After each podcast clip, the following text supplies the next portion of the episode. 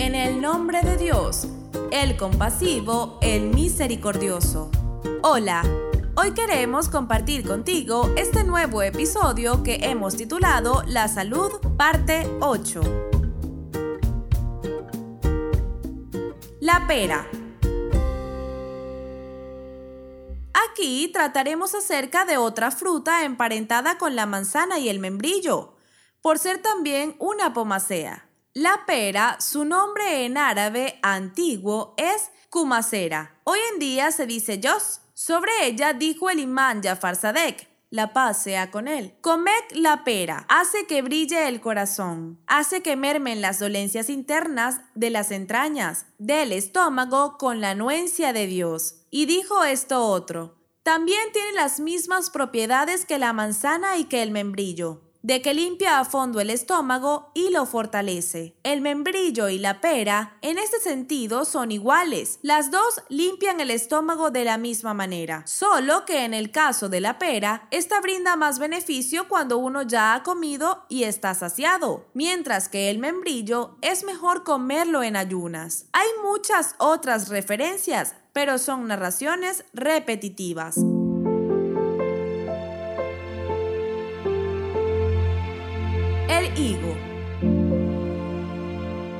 No podía faltar el higo, una fruta que se menciona en el Sagrado Corán. He aquí una narración del imán Rida, que la paz de Dios sea con él, donde uno de los compañeros se dirigió a él diciendo, Oh, hijo del profeta de Dios, ¿qué nos dices de comer higos? Entonces dijo, es muy bueno para los cólicos, pues comedlo. No dejaremos pasar el siguiente detalle. En la narración anterior puede observarse que llaman hijo del profeta al imán Rida, cuando en realidad se trata del octavo de los imames, es decir, un lejano descendiente del profeta. Con él sea la bendición y la paz, y con su descendencia purificada. Su nieto, con siete generaciones de diferencia, sin embargo, de esta forma se dirigían los compañeros y los musulmanes en general a los imames, o hijo del mensajero de Dios, porque el mensajero de Dios siempre se refirió a sus nietos como sus hijos, que mis hijos salieron de las entrañas de Ali. Hay muchas narraciones al respecto. Acerca del higo, el imán Muhammad al-Bakir,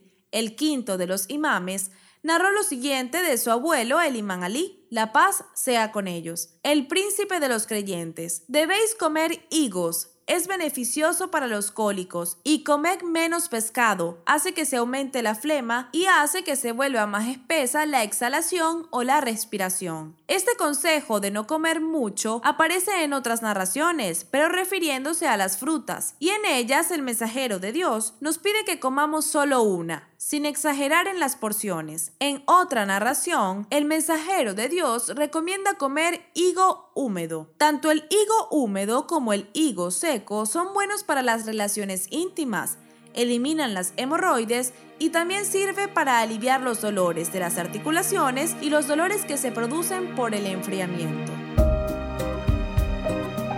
Hemos llegado al final de este episodio. Nos despedimos de ti con profundo afecto y respeto, seguros de que cada día compartirás con nosotros estas enseñanzas que abrirán tu corazón y tu pensamiento. Hasta mañana.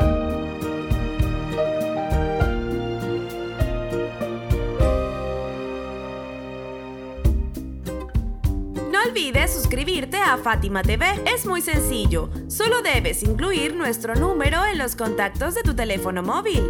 Más 54 938 1539 0737.